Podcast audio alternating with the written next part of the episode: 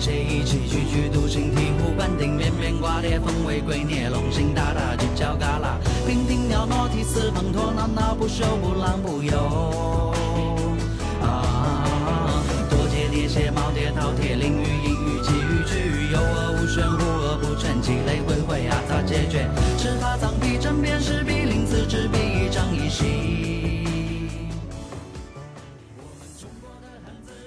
大家好，欢迎收听《将进酒》，我是江山我是兔子，啊。我们这个是一周更新两期的一档在网络上播出的谈话节目。有网友跟我们反馈啊，我们这个节目呢，有些期呢他们听的是非常有趣的，但是呢，又有某些期呢，他们听起来呢就感觉稍微有些吃力，觉得呃我们说的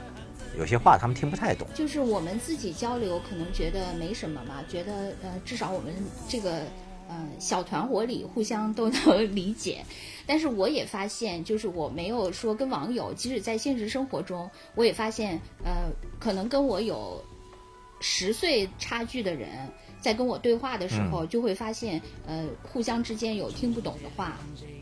就比如说我去呃我同事家玩儿，然后那个一晚上我就在那儿摇唇鼓舌的，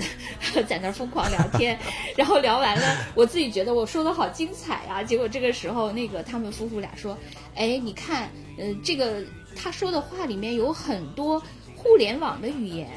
我们都听不太懂。哎，我想有吗？我有说吗？我其我觉得呃可能虽虽然我们可能比起比我们更年轻的人来说，呃，已经很那个语言上已经很滞后了，out 了，对，但是这个代际差现在可能是以十年甚至五年甚至三年来那个呃，就是形成的这种代沟了，语言的代沟。对，我觉得这个最大的代沟，实际上就是比我们小十年啊，或者说二十年，这个之间的差距不会特别大。最大的是比咱们再大一些，是吧？大个十几岁的，就他们使用互联网不太熟练的这样一批人，他也不是说只跟咱们这批人，是就是相当于。他们再往上的这代人和我们再往下这代人中间形成了一个，不仅是互联网使用的鸿沟，在语言文字上也有一个使用一个习惯的鸿沟。对，另外我觉得还有一点就是，呃，其实跟我们同龄的人可能也那个嗯比我们稍微呃怎么说没有呃我们这么多的哎对对对呃那个语言，是是因为呃我们俩从刚开始工作就进入了所谓的。那时候还叫新媒体行业嘛，对就进入到了这个行业，基本上，但是我觉得我们是呃使用的是一套比较原教旨主义的原始的那个 互联网的语言，就而且是在那个传统媒体和呃互联网语言在那个碰撞交织中形成的那么一代，就是属于这个呃青黄不接型一代，所以我们还是那个，因为最近对互联网黑化的嘲讽特别多嘛，对。但实际上我们那个时候还是挺朴实的，对，你有没有就是呃第一次感到新奇词汇向你袭来的时候的那种惶恐呢？有啊，呃，原来我们是呃一家中央级的媒体，然后是在新媒体部门。后来我们这个新媒体部门呢，受到台里更大的重视，要面向全社会招聘更多的一些人才嘛，就从一些互联网大厂里。我当时因为也算是呃不大不小的一个领导，也就参与了这个面试工作，跟我们人力一起去跟他们谈的时候，受到了一种冲击。就那些来面试的人，呃，跟我们在讨论一个什么问题的时候，他说的那些词，每个汉字你都知道什么意思，但是说的每一个词都得让你琢磨好长时间才能，还是不明白是什么意思的。有一点那个印象的，我就问到他，当时好像是一个面向市场项的一个推广经理吧，我就问他在推广方面有什么经验，他就当时马上就侃侃而谈说了好多，然后其中提了一个词，就是说我们要有一个周密严谨啊、呃完整的用户成长计划。我们要给这个用户画像，从他还没有来就做一个清晰的描绘，他如何来，如何生产，如何成长，如何驻足，如何繁衍，如何大概意思就是搞成一个生态吧。他当时说的这些词，我可能现在明白是什么意思了，但 但是他当时说完，我等他走了之后，我跟我的那个人力我俩交流，他说我们那个人力说。怎么感觉他把我们这儿当成了生产医院？哎，他这个他是从乐视来的吗？我记不清这个人是哪儿来的了，生态化反是吧？对，因为你一说，我就想起来，其实我觉得，我就是乐视也是这波被群嘲那个互联网黑化的一个就始作俑者之一吧。嗯，但是实际上，我记得当时咱们的同事当中，大概有两个还跟我关系挺好的两个男同事，都是从乐视来的。啊，对，我知道。一个是乐视的技术嘛，嗯，另外一个是乐视做内容产品的。对，我觉得那个时候他们还嗯乐视可能也还是处于那个原始的比较那个朴实的状态，所以他们当时总说老贾这老贾那，但是那时候老贾还没有抛出，就是还没有修炼成他的那个 PPT 的这个武艺嘛。不是那个还没有，连 PPT 还没有剖出来呢。嗯那个时候因为太早了嘛，咱们是属于初代的那些，然后当时好像还好，他们只是呃说了一些老贾不可言说的背景，但是没有说过那个老贾嗯特别喜欢抛那个词汇嘛。是但是我我我觉得我当时跟你在一起的时候，我也体会到，就是外来的呃那些那个新的同事，他们经常说一些词。其实呢，咱们当时因为咱们是在一个呃所谓的传统媒体里的新媒体对的那么一个部门，所以我们呢其实是横跨两种语言的。对我们原来有一套那个所谓的央媒的那一套语言，嗯，我觉得咱们这一套语言，可能对于外来的人来说，也是一种黑话啊、对，也对，也很也很黑嘛。但是他们的话呢，我也觉得很黑。我记得当时另外一个女同事，嗯她就总用一个词叫实操，对，我知道你说的际操。作嘛。是的，对，当时他还爱用他用他爱用各种那个什么简称，这就是互联网黑化的一大类型嘛，就简称。当时我就觉得。这个词好粗俗啊！我 当时觉得，我一点儿没有觉得它高级，我觉得这个好粗俗，这个方便说出来吗？我当时是这样的感觉。就是这个呃，这个女那个同事，哎，可以说性别吗？不涉及性别歧视啊。这个这个女同事啊，她特别喜欢讲互联网的，就是咱们现在叫黑化的，就是她还另外一个缩写的词叫竞手，哦，对，竞争对手的缩写。现在升级为竞品了。啊，对他到咱们这儿来，受到了领导的某种重视嘛，还让他担任某个部门的负责人。然后有一次开会的时候，我就记得那次呃公司例会，我们这个女同事啊就开始她的那个周报汇报，她说：“哎呀，这周啊我们部门出现了这个物理环境的坍塌，然后导致我们部门现在难以建设和这个业界竞争的生态。”然后汇报完了之后，我们那个老总就一脸懵逼，问大家说：“ 谁能帮着翻译一下？他说的什么意思？” 后来技术部门的人站出来说：“哦，就是他们部门的空调坏了。那他当时自己有没有觉得自己这样升华有点过了呢？”没有，我跟你讲啊，就是你要想讲互联网黑话啊，你必须就是就像练武功，就练剑，它不是要有心诀嘛，要有心得一样。就是你要讲互联网黑化的话，你必须要有一个，就是那个现在这个已经总结出来那个心得嘛，就是你坚持不尴尬，尴尬的就是别人。就是说你起了范儿以后，你就不能破功，是吧？就是这个意思对。对，必须的，绝不能破功。其实后来那个我们当时的领导，我觉得肯定从他身上获得了启发，因为他后来确实创造了很多很多名词，对，什么章节化、森林化 等等等等那些名词，其实呢，就是说他跟贾跃亭。哎，有人叫贾跃亭、啊，嗯对对对反正我不知道为什么一直管他叫贾跃亭。贾跃亭啊，就是他跟贾跃亭真的只差一步，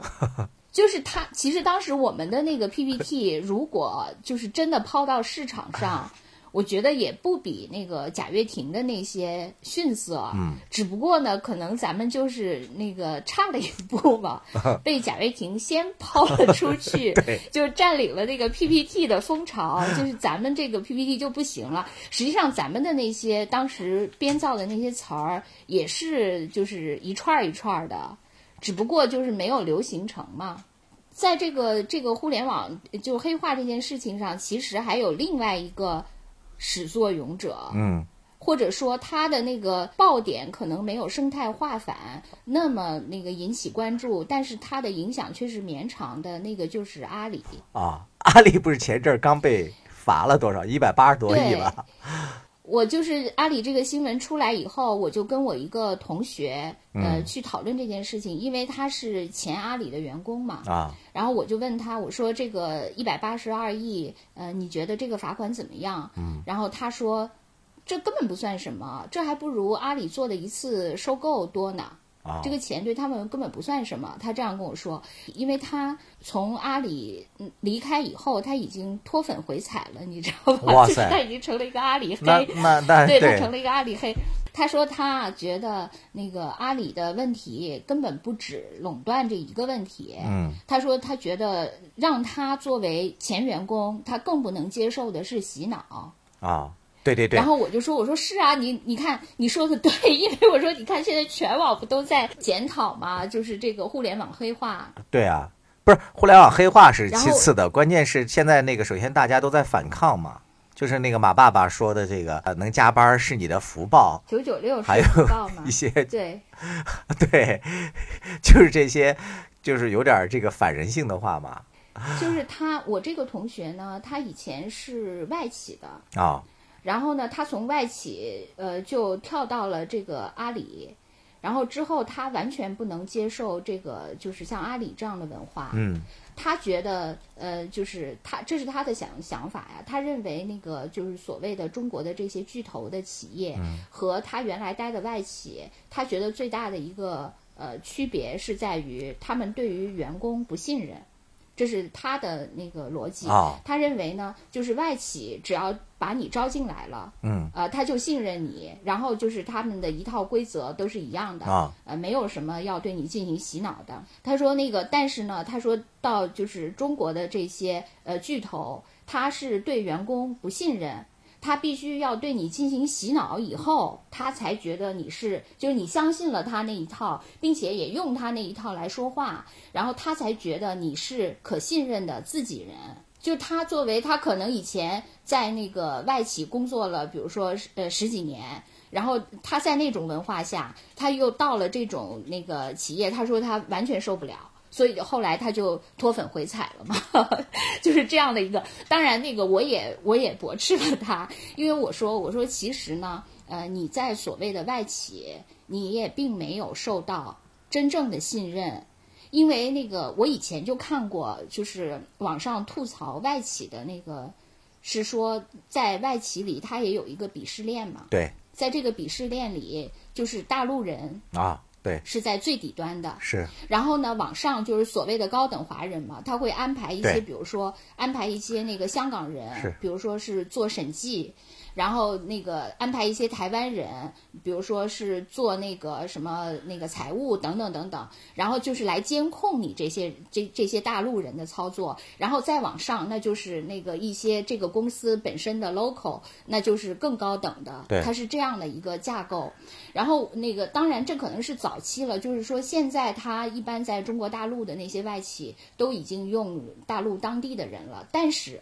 它其实还有一种，因为它在所谓的制度设计上已经把你给限缩了，就是因为它在那个。比如说，在中国的这些外企，它其实都是一些执行的部门，就是它真正的那个核心技术，呃，或者是它的据据我这个同学说，他也说，就是像他们的实验室，中国人都不能进的。嗯所以他等于说，我把我的技术已经从制度设计上，我已经牢牢的掌握在我手里了。你剩下你就是一个实施者，所以我当然信任你了，因为我的那个宝藏我是锁起来的。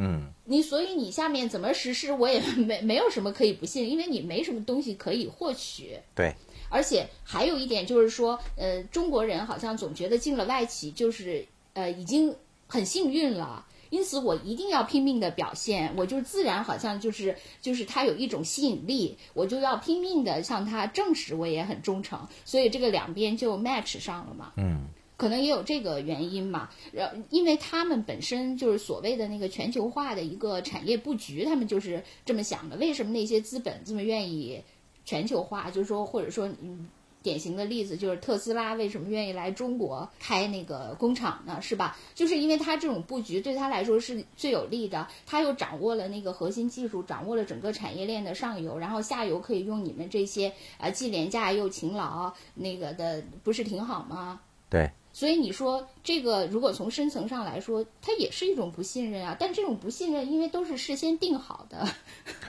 所以其实就没什么了。哎，其实之前我不是也跟你讲过，我从那个研究生毕业之后的第一份工作就是在一家外企工作嘛，其实是澳大利亚人投投资的，但是它的总部是在香港，我们是北京分部嘛，互联网视频那个公司。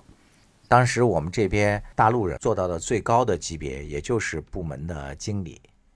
就是你要想到公司层面是没有一个大陆人的，全部都是香港派过来的，就是我们当时就叫天花板嘛，就是大陆人，呃，你干到一定程度就基本上就到头了，所以当时我们那边所谓的那个人才流失就特别严重嘛，一般干到经理了大概半年左右就走了，就基本上就被那些大公司给。挖走了。后来我们还把我们那个公司誉为国内视频网站的，叫这个黄埔军校嘛。因为后来好多那视频网站的，当时的那个那个中高层都是我们那儿出去的。呃，对，其实我我觉得那个另一方面呢，就是他说中国企业中缺乏这个对员工的信任，就他说的这个话，就是让我想起我们俩以前聊的一个，就是说，呃，中国人之间一定要通过，比如说，尤其是男的之间要喝酒。就喝过酒以后，就好像才能彼此产生信任。就大家曾经大醉过一场，你曾经说过，就是如果我们喝过喝酒，就是彼此见过对方的丑态，这样我们就可以形成一种好像同盟或者相互就信任了。就算我们俩这样就经过考验了，就无论做销售也是这样，好像做朋友什么的都是这样。那是不是就是说这个呃所谓的这些呃就洗脑文化也有类似的作用？对。其实是一一样，就说如果不经过对，如果不经过这么一遭，就是我没法就是建立一个真正的信任嘛。是你也不能说他不信任，他其实这就是要信任你必须做的一个考试呗。对，就相当于入乡随俗了嘛，就是你进了他们这个环境了，是吧？就得说他们这边的话，才能变成和他们是一条船上的人了。对对，其实那个就是说，呃，所谓的黑话或者是嗯高级一点就叫术语嘛。其实是各个行业都有的。就刚才我们说，我们以前在传统媒体里，传统媒体里也有一一一套话，是吧？就比如说你在广播媒体里，其实广播是有一套那个话语的；你在报纸，其实报纸也是有一套；然后在电视台也是一套。就这个都有特别详细的细分。当然，它就是更原始的是那些什么什么黑社会的黑话啦，以及那些什么。呃，据说什么菜贩子，还有那些什么古董商人，什么等等等等，他们之间都有黑话。当然，那个是为了就是不为外人所知，是我们隐秘的那个，真的就是一个名副其实的黑话嘛？对，就是要秘密交易嘛。对对对。但后来我觉得，可能到了现在的这种消费社会，它就是这个话呢就被怎么说就被放大了吧？比如说，呃，什么房地产业也有好多好多那个就。最后，他这个黑化就成了一种包装。你是不是不久前还去看过房子？他是怎么忽悠你的？我不是还想拉着你去一块儿看的吗？结果你当时不是说要去住院了吗？我就自己去看了。就所谓的时尚潮流设计，就是就不太合理的那些那个，就比如户型比较奇葩嘛。他就说时尚潮流，还有那个什么坐拥私属领地。其实就是说楼盘的那个交通不太方便嘛，还有那个南方人爱说的亲水豪宅，实际上就是有一个新新挖的一个什么小渠沟啥的。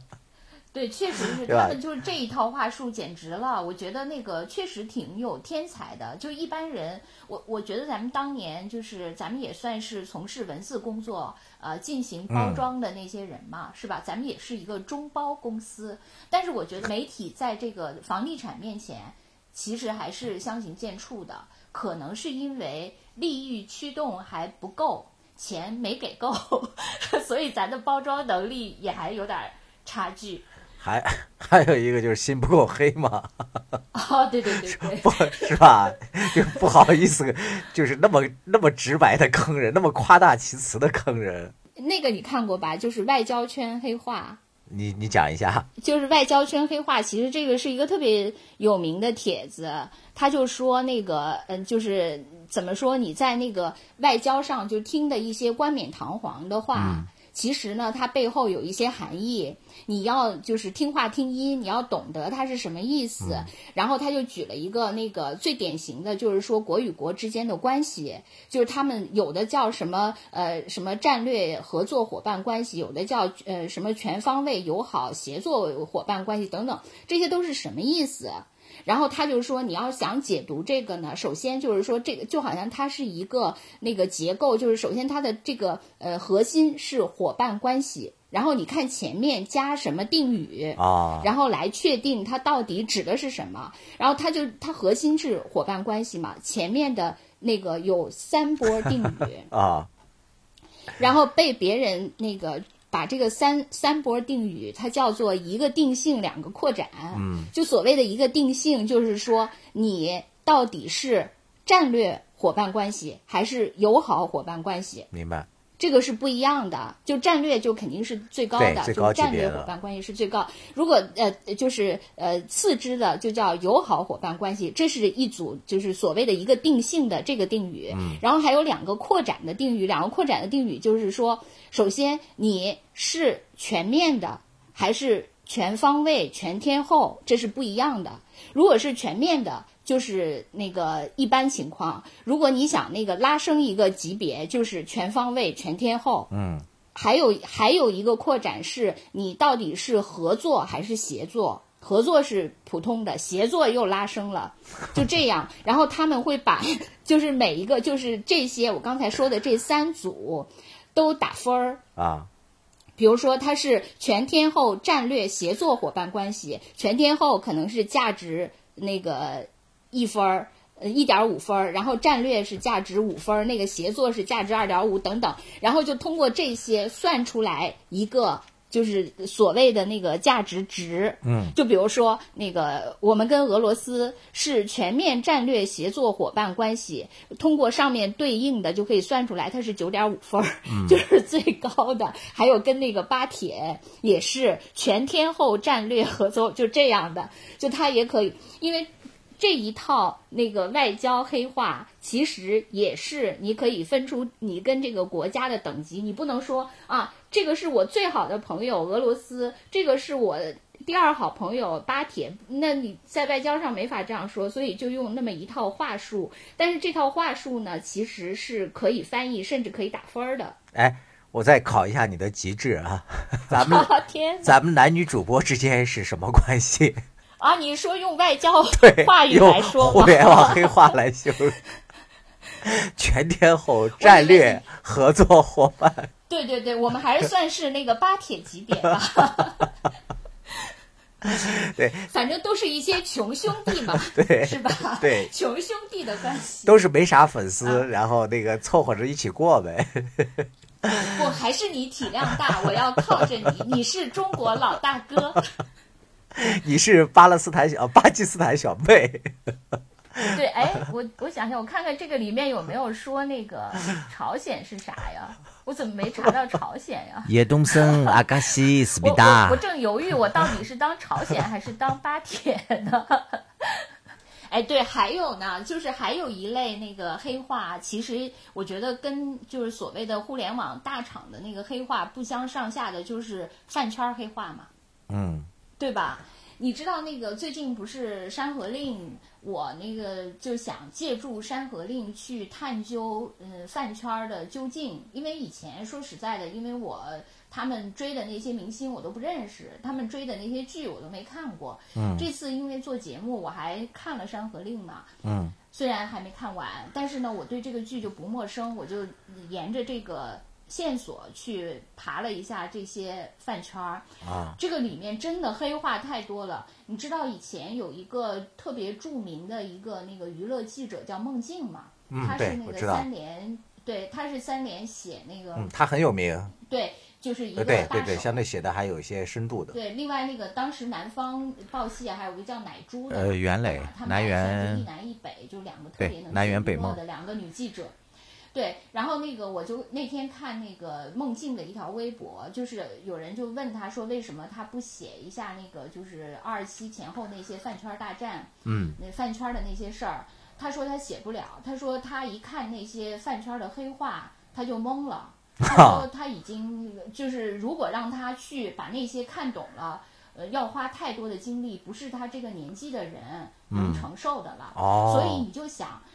因为很多人都说说太惊讶了，说因为孟静以前对那个娱乐圈的八卦是了若指掌来的，而且是对对，而且是对那些特别考古的以及特别偏的，他都是真的是信手拈来。可是他对现在的这些嗯，互联就饭圈的这个黑话，已经说他都没有能力去读懂了，所以可见这一套。我就是我不是之前在咱们节目里面也表达过吗？我就说你和那个另外一个腐女在讨论业务的时候说的那些话，我都都把我说睡着了，业务是真的睡着了，就是在讨论咱们 腐业务是吗？单业务，是，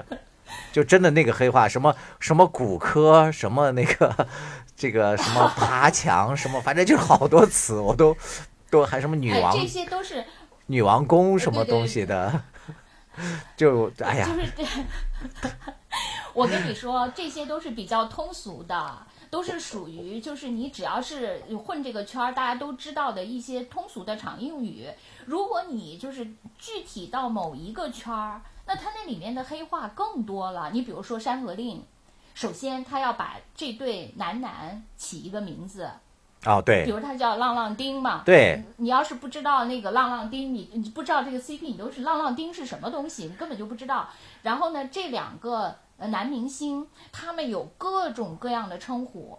就是你先先给那个听众说一下什么浪浪丁啊，就是那个谁嘛，张张那，个就是这个张哲瀚和龚俊嘛这个，里面不是不是这个他们叫，就首先是角色的这个，就是呃温客行和周子舒这两个角色，他们俩的那个 CP 叫做浪浪丁。为什么？他们俩演，就是因为呃，温客行这个里面就是是个浪荡公子嘛，啊，很浪。然后呢，那个周子舒不是往身上钉钉子和钉子嘛？对，所以他们俩的这个组合叫浪浪丁组合。浪浪丁组合，呃，浪浪丁组合的上升势头非常猛。嗯，就是他们有那个 CP 榜嘛，我去看了，就是以前的那个 CP 榜比较呃靠前的，就是博君一笑嘛，就是王一博、哦这个我知肖战之前演的啊对，还有他们的那个角色，就这两个演员的叫博君一笑，他们那个角色的那个 CP 叫望线嘛，就他们这个以前是比较靠前的，还有一些传统的那个 CP，但是呢，就是你去看那个浪浪丁，比如说你看三十天榜，它可能大概在十位或者十二位，然后你看那个呃，就是那个十天榜，它可能就已经在七八位了。你你看那个呃，就是实时二十四小时榜，它可能就是前三位了。它就是窜升的特别快，你就从这个榜单的趋势，你就可以看到它是越来越热，越来越热。这个是首先那个他们这个角色的组合有一个黑名儿叫不是黑，有一个黑话叫浪浪丁。然后呢，他们演员的组合是叫俊哲嘛，就是那龚俊和张哲瀚，俊哲 CP。然后他们两个演员本身又有一大堆的称呼。就是呃，首先你爱他的人，你会给他起一堆各种昵称，就是美好的、可爱的、搞笑的，有一大堆，每个人都有一一大堆名字。然后黑他的人又会给他起一堆黑的名字，然后每一个人的粉丝又有各种各打样的呼噜了名字，就比如说那个什么呃那个张哲瀚的粉丝呃叫什么名字有一个，这是他们自自称的，然后对家还有一个黑他们的名字，还不断的产生各种新的名词。我就是掉到这个坑里以后，我就虽然是我看过是不是感觉像背那个托福和 GRE 单词一样？啊不不不是这个感觉，没有这么没有这么痛苦，是这样的，就是其实你知道一些基础知识，你就像解谜一样，你刚进来的时候，因为你也不是什么都看不懂，你也大概知道，但你又遇到了好多好多生词，嗯，你开始是不明白的，但是你在语境中读多了，你又豁然开朗。就是一下就解出这个谜哦，你明白了这个是什么意思，或者你不明白，你去查，然后你查也不知道，但突然有一天你就突然又又被触碰了，你喜从天降喜不自胜喜出望外喜见于色那个词实在哎层出不穷太多了，然后，嗯而且呢，你知道他们里面还有一个特点，就除了我刚才说的这个，就这么多乱七八糟的褒贬名词以外，他们特别喜欢用缩写，就各种汉语拼音的缩写。这个就和咱们那个著名的那个实操女女同事是一样的嘛，缩写。啊，实操，啊，不是，它是字母缩写，它不是、哦更进一步了就是说简体实操，对，它完全是就是汉语拼音的缩写嘛，就哦完全你读不出来。或这这种我觉得对我来说是最难猜的，因为你要用你的输入法去试，你你有的时候才能猜得出来，有的时候试也试不出来。后来我看到一种说法，就有人就说说为什么他们那么喜欢用字母缩写？嗯，为什么你？你？能想到这个答案吗？这个人的分析，我觉得有点意思，虽然也不一定是完全正确。他说，他说那个饭圈黑话基本上是两类，一类是骂别人的话，一类是捧自己的话。嗯，然后这两类话都是很极端的，就黑别人黑死，捧自己捧死嘛，就捧自家的那个 idol 和黑对家就是说太直接了，容易引战是吗？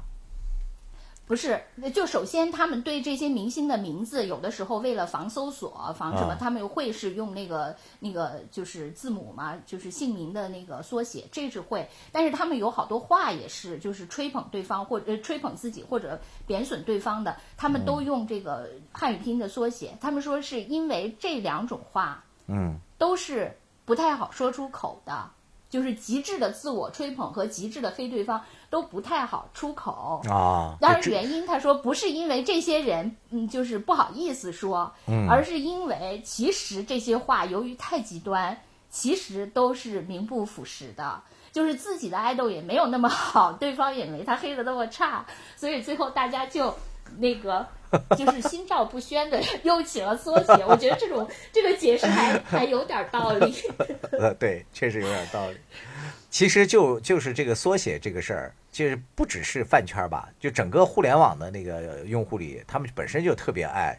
你记得吗？就最早的那个什么 PLMM，就是什么漂亮美眉，就类似于这样，就有好多。啊，对对对，是是不是是是，那天我还还有一个人那个跟我聊天儿，比较年轻吧，就是在谈咱们这个节目推广的时候，就用了好多缩写，我还赶紧去补了一下这个课呢。我不知道你知不知道，你比如说像那个呃 NBCS，你知道什么意思吗？不知道。我一开始以为是拿不出手，就你知道吧？就缩写吧，NBCS，后来才知道是无人在意。你知道这个就很难，你知道吧？是因为、因为是 Nobody 哦 cares，、是英文的缩写。我以为是汉语拼音吧，对，结果是没有人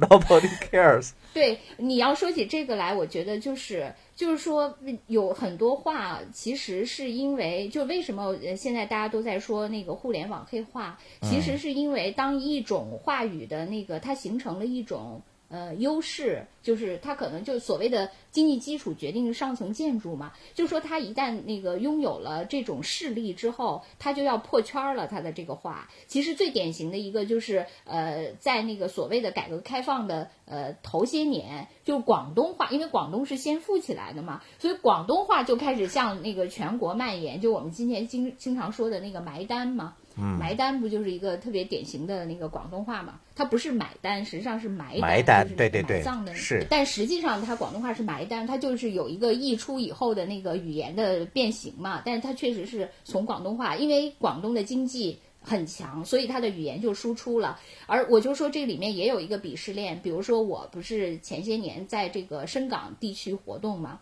然后我就会发现，呃，很多的其实像我这样一个外地人听来。我觉得确实，呃，香港的粤语和广州的粤语是不一样的。哦，是吗？就是虽然说不是不是非常明显，但是它是不太一样的。听起来就是广东的那个，就广州话，就他们叫白话嘛，所谓的。就我自己听来，我作为一个其实两个我都不怎么会的人，我觉得广州话特别有韵味，就是你能听出一种古韵来。反正我我有这种感觉，但我对香港话我没有这个感觉。可是呢，他的就是在他们这个体系里的人。比如说，我跟很多广东人接触，他们就会说，香港话多好听啊！你看人家说的那个粤语多洋气啊！哦，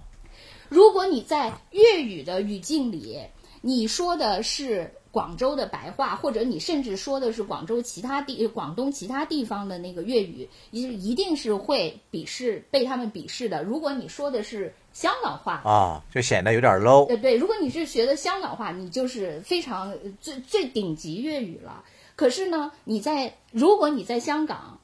他又说会，如果你说的是，就刚才，因为为什么你不是说了一堆英文缩写嘛？你在香港，如果你说英语，那你又跟你说香港话又形成了一个等级差。明白了。对，他就是一直有这种语言的这个鄙视链在里面。会有一天讲这个普通话成为最高级别的那个什么吗？这个话题是不是太敏感了？来，这趴先过去。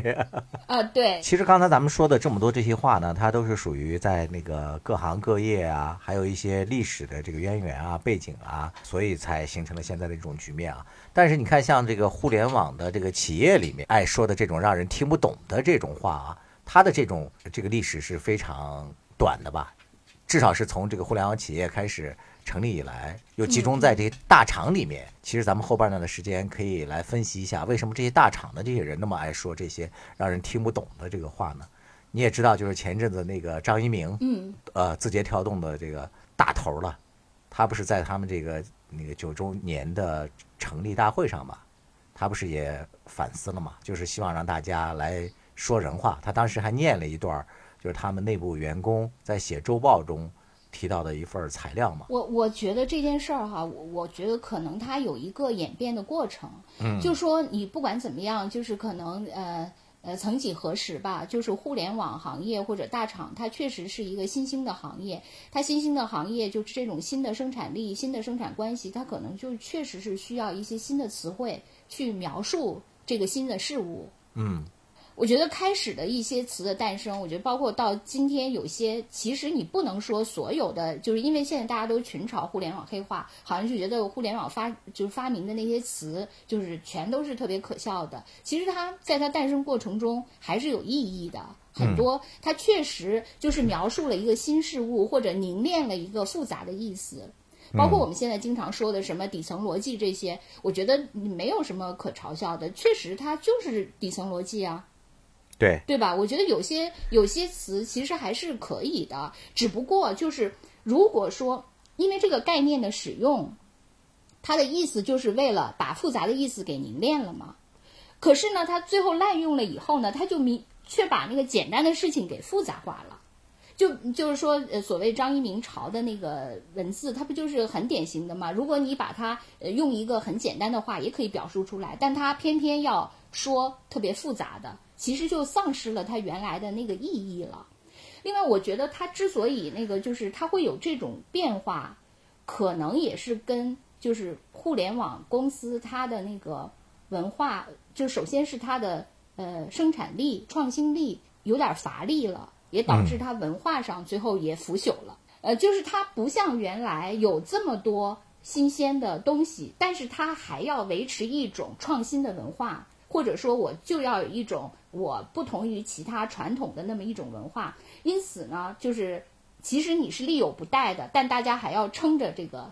这个问题，这这个架子就会出现这么一个名不副实的这么一个虚虚假繁荣的这么一个虚语言上的冗余。就是说，最早这个互联网技术它的这个出现，就相当于是横横空出世的嘛，它是以一种这种呃创新的。姿态出现的，所以它引起这个资本的关注，还有它在整个这个社会存在的这个姿态，它都是领先的和创新的。然后就大量的这个力量呢都涌涌进去了。但是呢，它为了能够这个继续发展下去，呃，在真正的所谓的底层的创新这方面，已经没有全新的东西了。但是呢，他要想在这个社会上立足，说白说说难听了，就是他要继续圈钱或者骗钱的话，他的原来的那个。身段儿不能低，对，他戴的那个高帽呢，还是不能摘下来的，所以只能强撑着演下去。对对，另外我觉得从内部来说，其实我自己也有这个感觉，就包括咱们当年炮制的那些所谓的什么规划呀、那些方案啊，我觉得也有这个感觉，就是说，当你其实嗯没有一些真实的想法的时候，但是你要完成这个事，你就不得不用一些。对呃，就是这些看起来很高大上的东西，来弥补你自己其实呃没有想法这个不足。这个就有点像咱们小那个上中小学的时候写作文的时候，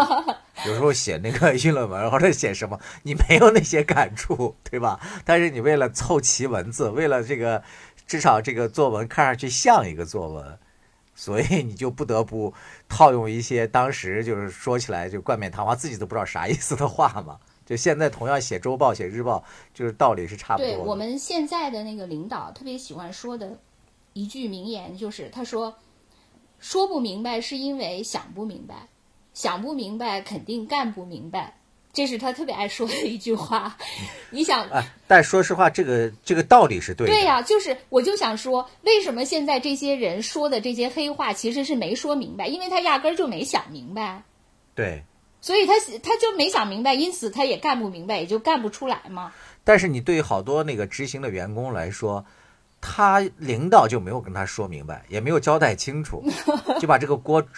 拽给他了嘛。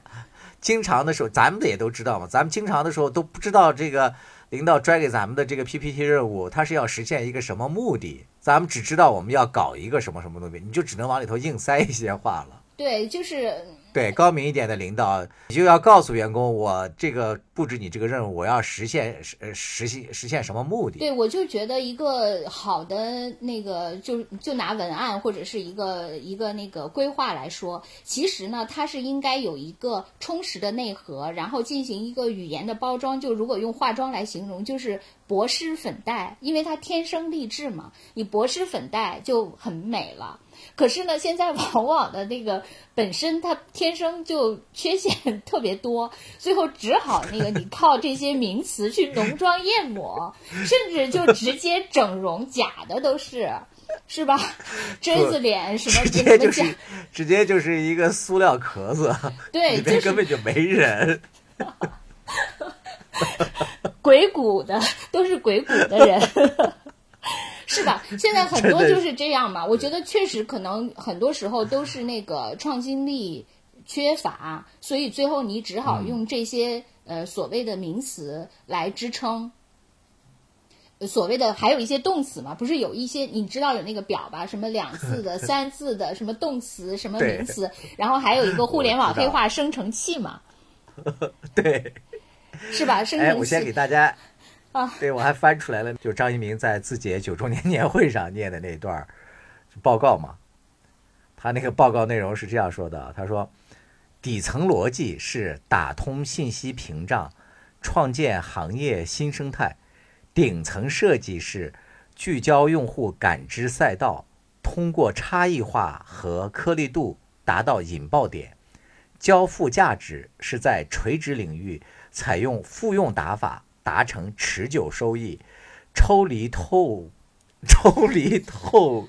传归因分析作为抓手，为产品赋能；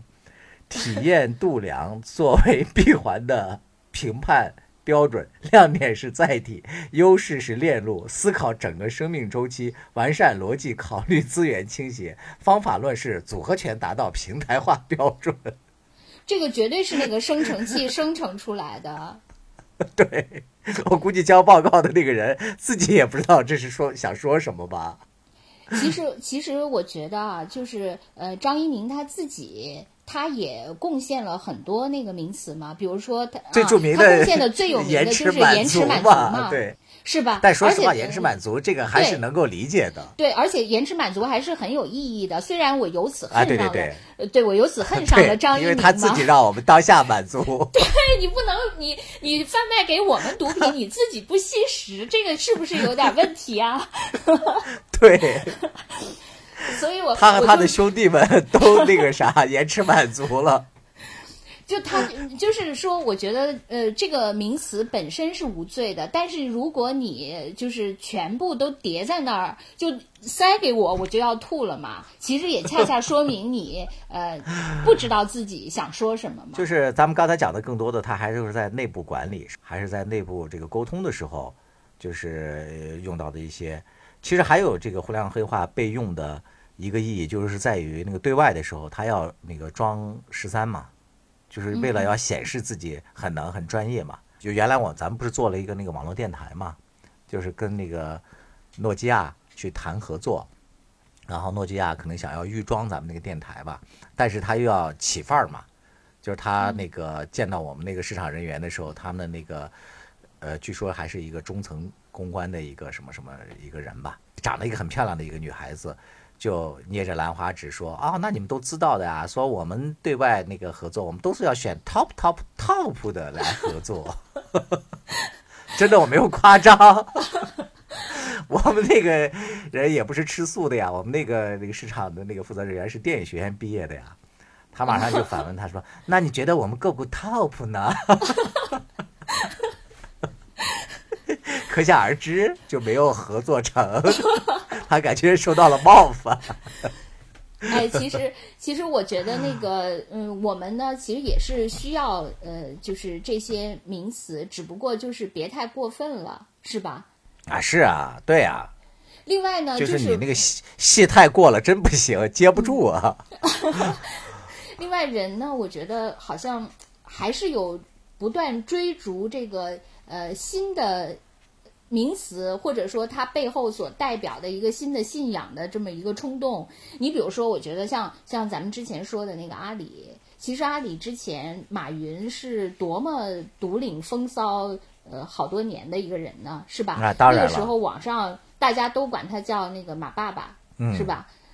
嗯，就是包括他呃输出的一些呃观点，他不光是对所谓阿里内部的人洗脑了，他对那个相当呃就是辐射到很多那个互联网界甚至更多的人，对啊，都是吧？大家都奉为他觉得他特别呃讲的怎么这么教父级的人物，对。但是你会发现，可能随着呃他的这个这个整个的这个不停的迭代，他渐渐可能也。呃，被这个时代所抛弃了。就自从他说了什么，呃，我不喜欢钱，什么，我我从来我我非常后悔什么创立了阿里巴巴，到后来他说，呃，九九六是福报等等这些嘛，就渐渐的，呃，可能我觉得还是因为整个阿里，它就包括这次呃对阿里的那个一个。呃，治就是罚款嘛，就很多人都说，呃，这个里面可能就是有两个比较说的多的，一个就是说阿里它大到现在，它那个其实已经有点像一个小政府了，它的那个金融呃的一些行为就有点类似于像政府收税的那个权利了，这个是被诟病的一个比较多的。对对对。就另外一个比较多的一点就是我我之前说的那个问题。就是他已经不愿意再创新了，他只愿意去赚容易赚的钱。就说为什么之前就是嗯，比如说呃，那个政府对所谓的 BAT 为代表的这些互联网企业有很多很多的扶持，就是由于你比如说他们开始的那些可能跟当时的法规都有一些冲突，但是也让他们也去支持他们去这么做，是因为觉得他们的这个呃新的这种。呃，创新力会带动给造福整个社会嘛，会带动相关的很多产业，所以他愿意去支持它。但是它大到一定程度的时候，它的这种创新力对上下游产业的带动已经没有了，它已经最后它变成了一个实力者了。而且他，而且他这种他这种实力就是在国内实力还不能到海外去创新，就把那个中国的那个。那个能力向世界扩散，去赚全世界的钱，他不愿意，他反而就在国内这边又好赚钱，政策上也支持我，那个地盘我也熟，我我干嘛不摘这个低垂的果实？对，所以我觉得就是这些，其实也让呃，就是政府意识到了他没有创新力了，可能我们这些普通人。虽然没有直接，但也隐隐的感受到他没有那么先锋和前卫，那么教父了。对，我们也隐隐的感受到了。对，所以你看，体现在文化层面嘛，它下层的这个经济基础啊，就没有原来的那么牢靠了，就是生产力也没有那么先进了。你在之前就是比较呃发展速度比较快的时候，你讲什么的时候，大家都是处于一种仰视的态度嘛。所以这个阿里的文化也成为了好像整个行业的一个标杆一样，大家这时候听你说一些专业术语，都是以一种敬仰的姿态在看你，都在争相模仿，就好比那个古代的时候，宫里的美人儿化个什么妆，外面的人都跟着效仿一样的。但是你现在呢，你自己就已经开始逐渐的这个 老朽了。就前一阵子，你看民意上，大家不是也都是在，很多人都在骂他们这些大厂，就说跟那个小小摊小贩儿在抢这个几分钱的这种利益嘛，就抢这些小生意，对吧？就大家对这块的情绪还是比较抵触的。那就体现在文化上面也一样啊。大家现在就觉得你现在讲那些什么装神弄鬼的那些假话、虚话、黑话的，就是现在就开始出现了一种群嘲这个互联网黑话的一种 一种这个现象。对，所以你看现在，你比如说，呃，张一鸣他那个为什么之前他不出来说，他现在出来说，其实也是因为，呃，这个文化也腐朽了嘛，就是不再像那个不再是先进文化了。可是呢，我我刚才之所以说，我说大家其实还是需要有这样的精神领袖及他创造出来的这些话术。你比如说，呃，现在马云可能已经那个有点儿就是过时了，但是呢，呃，张一鸣还可以。呃，他们还有一直比较现在比较信奉的，还有一个是马斯克，就是那个特斯拉的老板。特斯拉老板还是非常引领风潮的，包括前一阵那个。呃，就是美国那个那个股市，他们都去去买一个那个股票，魔音股票，GameStop，不就是因为当时特那个马斯克也站出来挺那个股票了嘛，然后大家也都去，所以我觉得就是我们上期其实就有这个观点嘛，我觉得就是我们这些群盲，我们这些迷途的羔羊，其实总是要追寻一个人。对，马斯克今年利用这个推特已经带火了六七只股票了。啊，对，是。对，还有好多那个政治话语，那个当然就是不能叫黑话了。其实，呃，我那个我觉得就是所谓的这些呃话术，它就是每一呃每一个新的人，或者是每一套新的统治者，他都得建立一套新的话术。对，这个新的话术呢，它可能其实跟以前的也并不是完全的不同，但是呢，他就要呃全新写一套，嗯，这样才能。建立一个新文化，因为你新文化必然要伴随一套新的符号。由于兔子现在要经常那捉刀为领导写这些大文章，所以对这些大词儿就特别敏感。哎，我跟你说，我本来那个上一版的时候，就是写了好多类似于“赋能”这个词，后来那个被群嘲了以后，互联网黑化，呃，对我我迅速把这些词都替换。你替换成什么了？其实“赋能”还我的库里又少了。我的库里又少了，少了很多词，所以我才又去什么薄化这些这些新语库里去寻找了一些。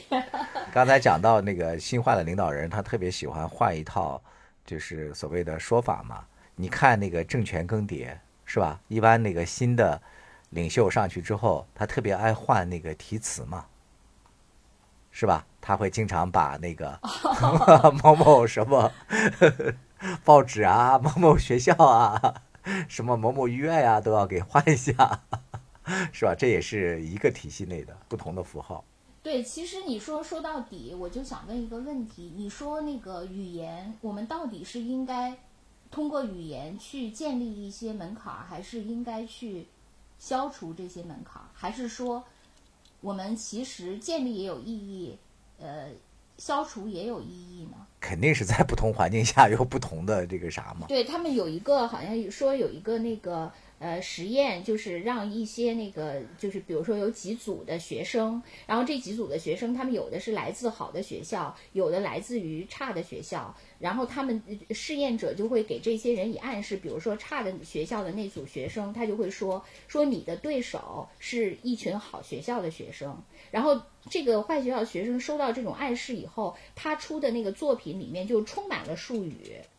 哦，是吗？因为他怕对方看不起他。哦，对，这就是。所以他就会跟那个互联网黑化一样，去包装。对他就会努力的包装自己，反而是那个好学校的人，他可能因为收到的信息说对手跟你也差不多，他反而会用一种相对来说平时的呃话语去。去描述他的那个对象，所以就是说，呃，这个地位低的人，他其实是特别怕别人轻视他的专业能力，轻视他的地位，所以他那个努力的要提升和展示这个。可能如果到了真的到了那个呃张一鸣，或者是更高的不可言说的那些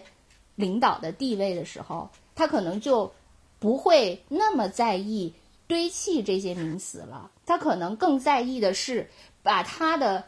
思想有效的、通俗的传递出去。你真的能理解我的思想，这才最重要。你说的特别对，这个就是咱们不是讲那个互联网黑化，就是很多进这个互联网大厂，就是新新去的这些人员，他为了适应这个环境，从他的那个心理层面来讲，有很多人他是呃不太自信的嘛。他如果讲一些这些他听起来非常深奥或者说非常专业的一些话来讲，可能能给自己壮壮胆，至少显得自己挺像那么一回事儿的。就特别是在对外谈什么合作的时候嘛，就是先把这个嗓门吆喝起来，搞几句术语，就相当于那个那个唱戏的那个老生小生一样，跟背后插了一些旗帜一样，让自己先支棱起来，给自己壮壮胆嘛。嗯，我们后来去做那互联网那个移动医疗的时候，就见了跟着我们那个老总就见了一些投资的一些大咖，因为我们那个老总他本身也是在一个大集团做呃投资的。所以他就认识好多那个投资人嘛，我们就跟到他就没有见到底下的那些投资经理，就直接能见到就是拍板说了算的。我就听他们之间的那个对话，没有什么专业术术语，就说的特别直白，就基本上一见面就是啊啊，老马最近忙什么呀？你这个项目是干啥呀？你想通过什么？就是你想赚哪块钱呀？你干点什么服务啊？就这个钱怎么来呀？多久能搞到？就特别直白。就有时候我觉得就像感觉像去菜市场买菜一样，就说哎，你看你这块吧，你这里有几个医生，哎，这个医这个医院还不错，你能拿到他们，哎，这块值点钱，完全不像那个底下我们要给投资经理准备的那些 PPT，你知道吗？我经常我特别惊讶的时候，我特别惊讶的时候，我们精心准备了一个月半个月的这个 PPT，人家那个就是 领导都不看，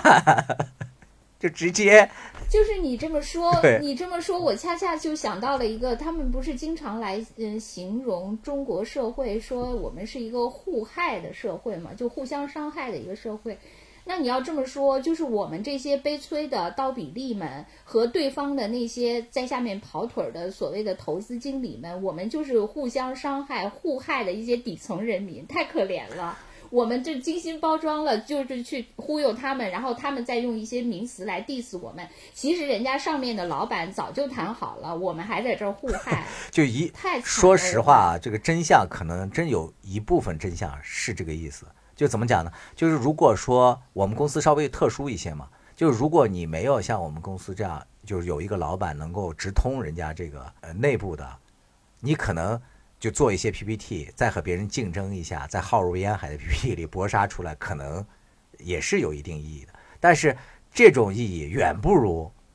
你跟对一个老板，然后这个老板能够直接带你进敲别人的那家里的门管用。嗯，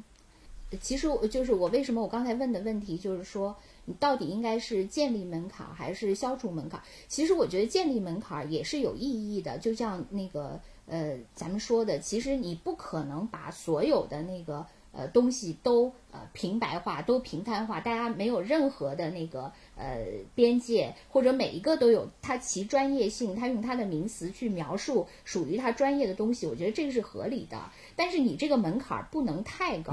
不能人为的要把对方绊倒，那个就没有意义了，是吧？就成了那个捐门槛了，是吧？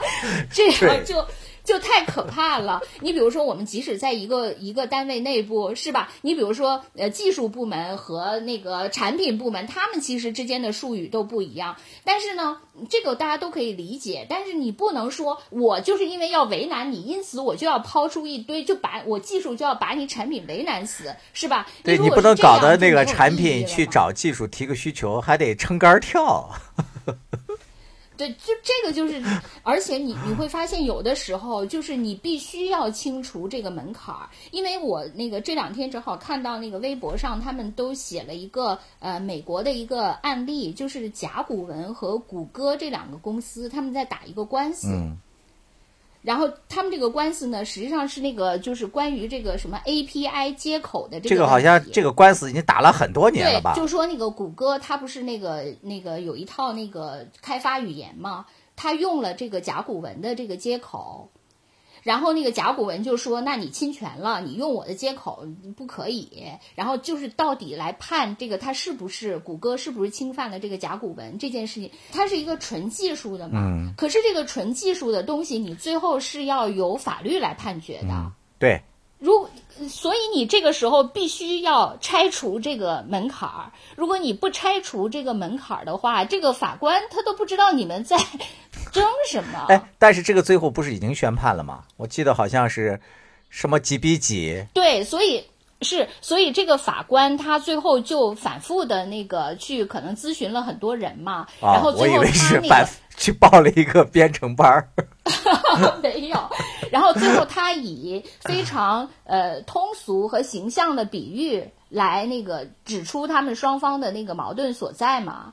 他就说这个 API。他说，就是一个发送指令的界面嘛。他说，就像是汽车的加油踏板。嗯。所以他就用这个例子，就是汽车的加油踏板来比喻这个，对。然后就是把这件事情，而且那个业界的人也觉得他这个比喻是非常好的，因为他就说，他说那个因这个就像一个加油踏板，如果第一个设计这个汽车的人他已经把那个加油踏板设计成这样，也就是说，那个这个甲骨文公司他已经把这个接口设计成这样了。如果说那个后来的人。它因为你这个这个加油踏板有这个版权保护，我就不能用了，因此我就得另起一个加油踏板。如果是这样的话，对，如果是这样的话，那个成本就会非常高，因为我作为一个用户，我还得重新呃那个用一个加油踏板，跟原来长得不一样。这样的话，我还得重新训练我怎么使用它。这样的话，其实是不合理的嘛。所以他就用了这一套比喻，把这件事情就给那个讲明白、讲清楚了嘛。反正最后就是谷歌赢了嘛。有的时候，我就是说一味的去建立这个。呃，就是这个门槛儿，就是你内部肯定有互相伤害。你即使有的时候面对这个，因为你有的时候终究是一个呃面向社会，他就是他的这个案例，一个是法官用的非常通俗又非常精准的一个比喻来呃做了一个判决，同时那个他的这个案例，由于他这么形象和清晰，其实他对相关的呃同类的那个案件。其实也是非常有借鉴意义的，它有一个相对来说普遍的社会意义。而同时，这个博主他把这个案例又用这么通俗的语言写出来，也能让我这样一个完全不懂什么他们这套技术语言的一个普通的读者也能看懂。所以，我觉得这种拆除门槛是非常有意义的嘛。嗯，对。其实这个话说回来啊，就是这个所谓的黑化，还不是人类所独有。哦，是吗？我就记得原来我们上学的时候，老师给我们讲的一个就是语言学吧，一个那个例子，给我留下了特别深刻的印象。他就说，呃，当时是英国的一些那个语言学家，他们就录下了就是英国伦敦的一群野鸭子和那个郊区的野鸭子的声音，然后他们有方言是吗？对他们有不同的频谱。就是郊区的这个野鸭子的声音更更加那个清脆一些，也可能他们也在用一些黑话在在交流。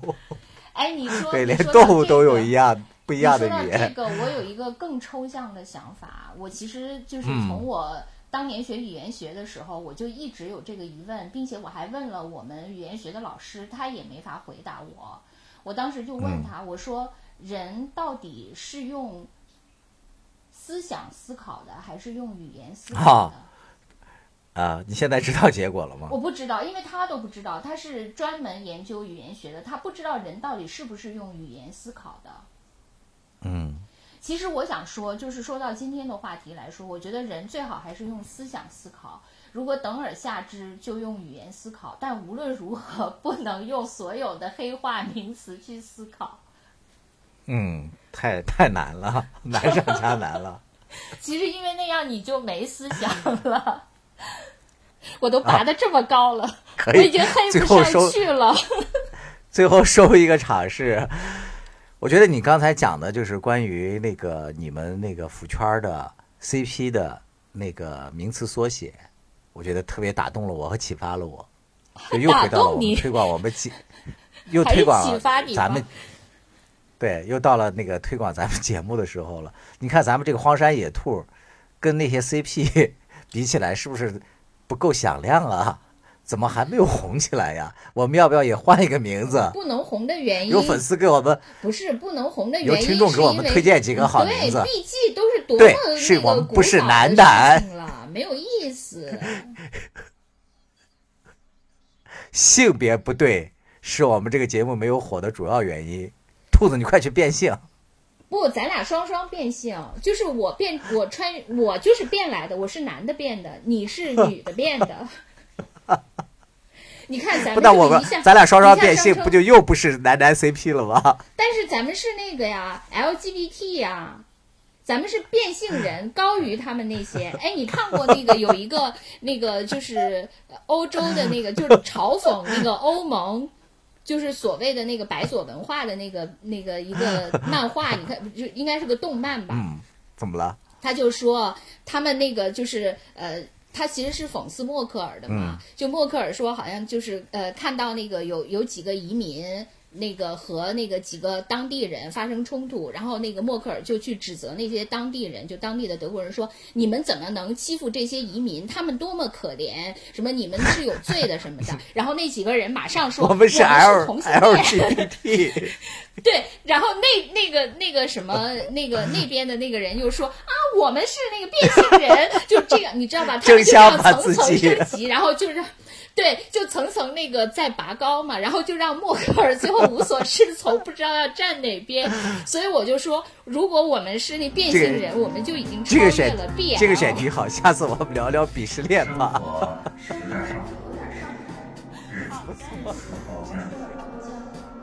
一再将就的活着，总有讲究的念想。将进酒，不打烊。